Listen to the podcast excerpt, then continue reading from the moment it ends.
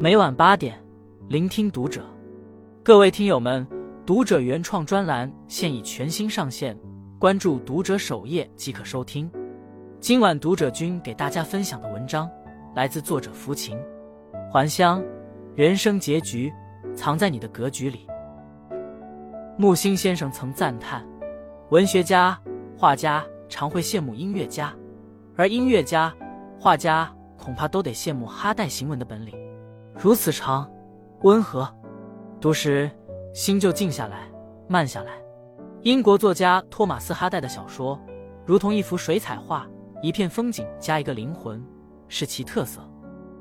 他被誉为英国小说家中的莎士比亚，英国小说家中最伟大的悲剧作家。小说《还乡》中，主人公克林从巴黎回到乡村，希望实现办学的梦想，而由台莎则渴望克林。帮他实现从乡村返回城市的梦想。截然相反的梦想，演绎了一场爱情悲剧。小说共讲述了五位青年的爱情故事，结局各不相同。读懂这些故事，你会发现，人生结局藏在你的格局里。第一，欲望太多是悲剧的根源。故事发生在十九世纪四十年代的艾敦荒原。故事开头。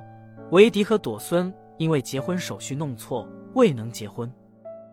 维迪本是一个聪明伶俐的工程师，因为不求上进，回到家乡开了一家小店。朵孙从小父母双亡，跟随伯母姚伯太太长大。她文静美丽，天真可爱。姚伯太太曾在教堂公开反对维迪和朵孙的结婚通告，等他勉强同意，却又碰上这种糟心事。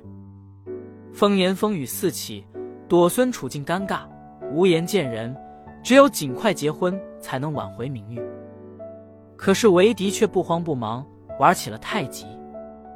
他和曾经相恋两年的前女友由台莎频频约会，在两个女人之间摇摆不定。直到尤台莎突然恋上姚伯太太的儿子克林，维迪才慌了神，仓促和朵孙结婚。婚后。他并不珍惜温柔贤惠的朵孙，不给家用，反而心心念念得不到的尤台莎。后来，他意外继承了叔父的一大笔遗产，而尤台莎和克林结婚后却陷入困境。他又蠢蠢欲动去引诱尤台莎，间接引发了一桩祸事。克林夫妇因此误会加深，分居两地。维迪趁虚而入，狠心抛下妻子和一个多月的女儿，准备带尤台莎逃走。他们约定逃走的那个黑夜，由台莎不幸掉入水淹。闻讯而来的维迪和克林都去救他，结果由台莎和维迪被淹死，克林侥幸逃过此劫。维迪见异思迁，得陇望蜀，始终游走在朵孙和由台莎之间。拥有时不珍惜，失去了又惋惜。爱情是一条单行线，容不得多人同行。最终。他竹篮打水一场空，付出了生命的代价。第二，欲望太多是悲剧的根源。既想要温柔纯情的白玫瑰，又想要热烈奔放的红玫瑰；既想要美丽有趣的帅皮囊，又想要财源滚滚的古钱包；既想要富足丰厚的高薪水，又想要闲云野鹤的慢时光；既想要人人爱戴的好名声，又想要堆金叠玉的真利益。烦恼来自贪欲，贪婪大多没有好结局。什么都想要，就什么都得不到。优柔寡断是错失的遗憾。克林自幼生活在荒原，通过努力打拼，成为巴黎的一名珠宝经理。功成名就之际，他却主动放弃大城市的高薪与体面，回到故乡园办学的梦想。而生于海滨城市的犹台莎，随祖父来到荒原，始终格格不入，一心渴望逃离囚笼般的荒原。巴黎归来的克林燃起了他返程的梦想，于是他想方设法与克林接触，并且斩断了与维迪藕断丝连的暧昧。克林自然抵挡不了他的柔情与美貌，深陷情网。他不顾母亲姚伯太太的坚决反对，迅速与犹台莎结婚。并搬了出去。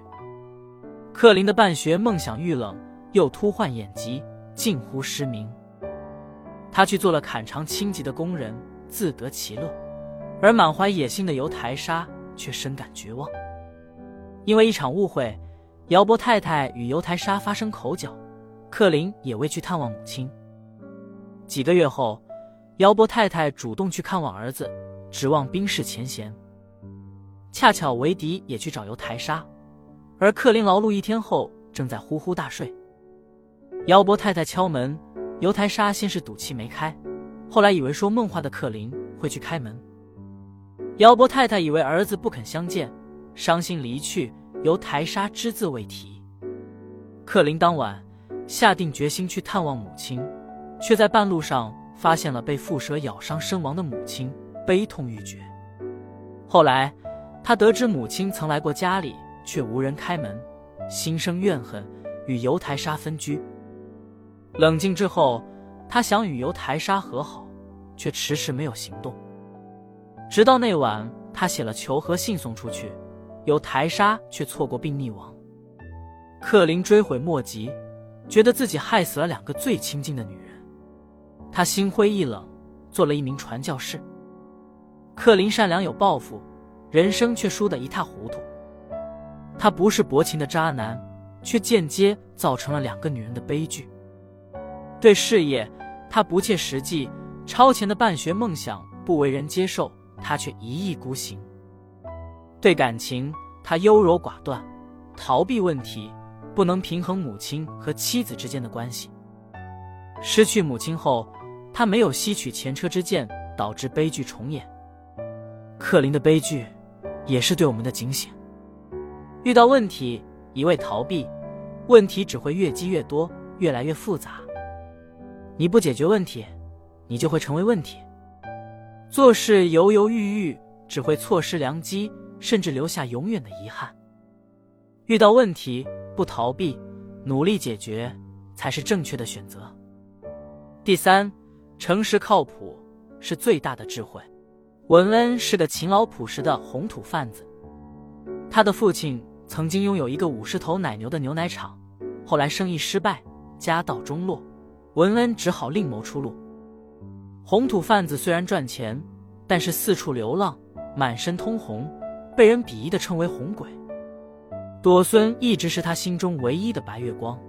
两年前，他曾向朵孙求婚，但遭到拒绝，因为他的职业太低贱。于是，他围着艾敦荒原做红土生意，只要能远远的看上一眼朵孙，他就心满意足了。那天，他偶遇了结婚失败而伤心哭泣的朵孙，将他护送回家，并决定努力促成他的婚事。他无意中发现维迪脚踩两只船，他先去找尤台沙，劝他退出，尤台沙却无动于衷。他竭力破坏维迪和尤台沙的约会，收效甚微。他又去找姚波太太，表明自己愿意娶朵孙。等他鼓足勇气向朵孙求婚时，维迪却捷足先登。因为由台沙移情别恋以及文恩造成的压力，维迪担心两头落空。虽然大失所望，但是只要朵孙幸福就好。他亲眼看到朵孙在教堂结婚，才放下了一颗心。后来，他发现维迪又想与犹台沙勾搭，他立即对维迪提出警告，并几次阻止维迪的行为。溺水事件发生后，文恩帮忙打捞落水的三个人，并安抚朵孙。之后，朵孙和孩子继承了遗产，成了富人。文恩放弃了红土贩子的职业，皮肤渐渐变白，全身再也看不见红色。他又重新建了一个拥有五十头奶牛的牛奶厂。朵孙终于看到了他的默默付出与真心，两人喜结连理。文恩对朵孙的爱始终如一，但他的爱并不自私狭隘。爱一个人就是衷心希望对方幸福。他从不打扰他，但是在他需要的时候，总是挺身而出，护他周全。他的胸襟与诚实可靠。最终俘获了朵孙的心。季羡林先生曾说：“时间从来不语，却回答了所有问题；岁月从来不言，却见证了所有真心。”欣赏一个人，常常始于颜值，久于人品。只有人品，才能经过岁月的考验，留下难得的真心。你耍的那些小聪明，常常昙花一现，而诚实可靠，才能久得人心。靠谱，才是一个人最大的智慧。为敌摇摆不定，缺乏责任感，最终命丧黄泉。克林优柔寡断，逃避问题，结果痛失母亲和妻子。文恩忠贞不二，努力成全他人的幸福，终于守得云开见月明。每个人的格局不同，最后的结局也完全不同。格局决定结局。生活中，许多人坑蒙拐骗，唯利是图，以为这样获利更多。但其实，真正获大利的。都是那些格局大的人。与其斤斤计较，盯着蝇头小利，不如诚实可靠，赢得大千世界。愿你做一个靠谱的人，赢得人生好结局。关注读者，与君共勉。